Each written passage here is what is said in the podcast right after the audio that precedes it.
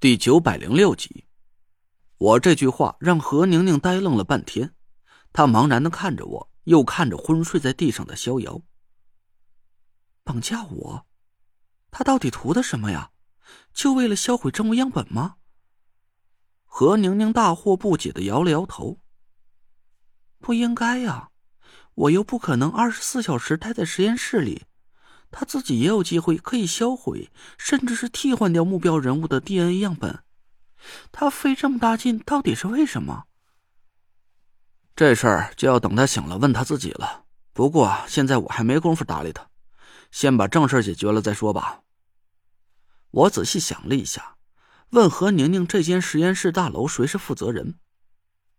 这是那爷的产业，平时是德总管负责运营的。嗯，那就好办了。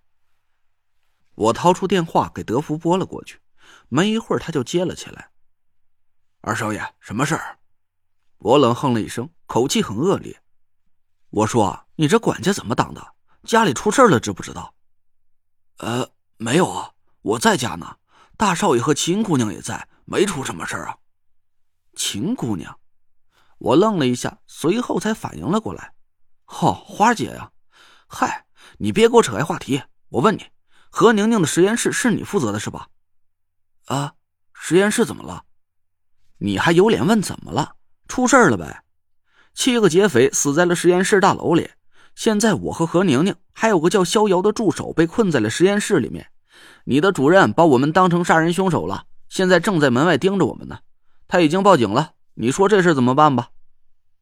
哦，德福显然是没想到实验室大楼能出这种怪事过了半天，他的声音才传了过来。知道了，我来解决。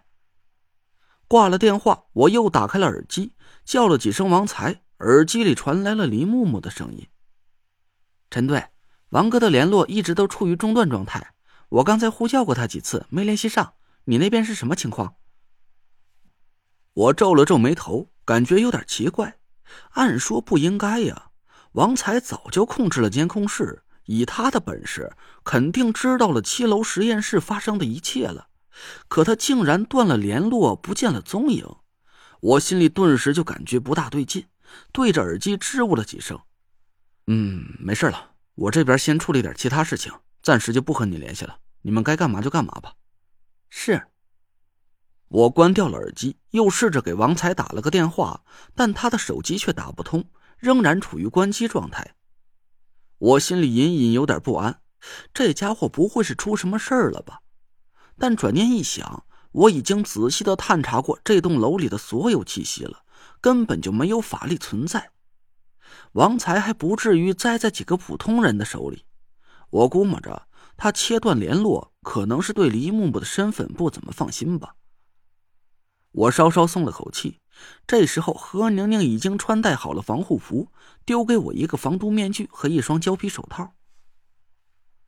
浪费时间就是谋财害命，别傻杵着了，帮忙！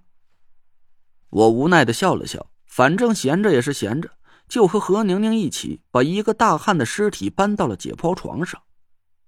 何宁宁三下两下就把尸体剥了个精光，用手术刀顺着尸体的咽喉处画了个 Y 字。我看的后脊梁一阵发冷，赶紧背对着他避开了这一幕恐怖的场景。哎，我说你连解剖尸体都不怕，怎么刚才还能给吓晕过去？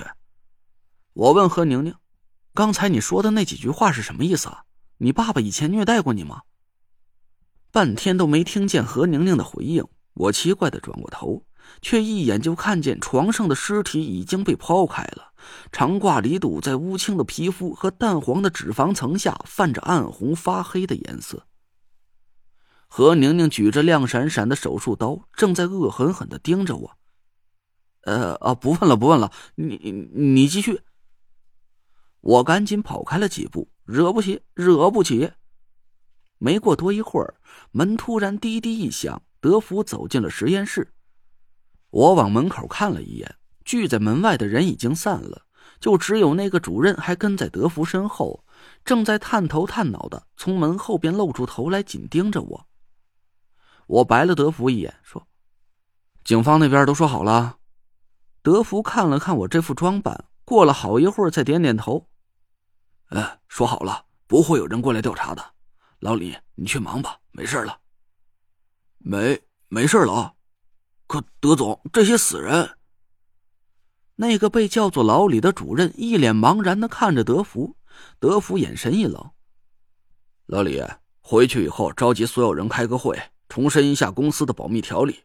今天实验室里就是出了点意外，由于乙醚泄漏，导致几个人昏迷，没有什么死人，明白了吗？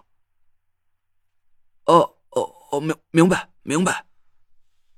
德福朝他挥了挥手，老李这才软着双腿，一步一踉跄的走出了实验室。德福忙活了半天，叫来几个人，把所有尸体都搬进了实验室，把他们打发走了之后，关上了实验室的大门，皱着眉头看着昏睡在地上的逍遥。他没事吧？没事，睡一会儿就行了。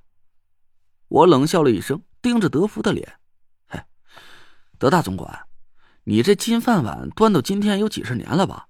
大风大浪你也没少见过，怎么小阴沟里还能翻船了？”啊！我朝着逍遥努了努嘴，说：“这个人什么来历？和我说说。”德福愣了一下，半天才反应过来：“二少爷，您的意思是逍遥有问题？你说呢？”我气得一声就吼了起来：“他打开了实验室的门，接应七个劫匪挟持了何宁宁，毁掉了所有的 DNA 样本。”还在众目睽睽之下放毒杀掉了七个人，想把屎盆子扣在我头上。还有，他和青竹台肯定有关系。这些都是发生在你眼皮子底下，奸细都已经摸进被窝了，你还被蒙在鼓里。德福目瞪口呆的张大着嘴，我压抑着心里的怒火，顿时就彻底爆发了出来。二号仓库调来的五个人里也有内鬼，还远远不止这些。除了姚晨阳之外，就连上面高层里现在也不干净。我说你费劲巴拉的把我弄到上面，到底干嘛来的？就是把我扔坑里，然后眼看这些人朝我身上砸石头吗？你，你最好能给我个解释，不然的话，这活是没法干了。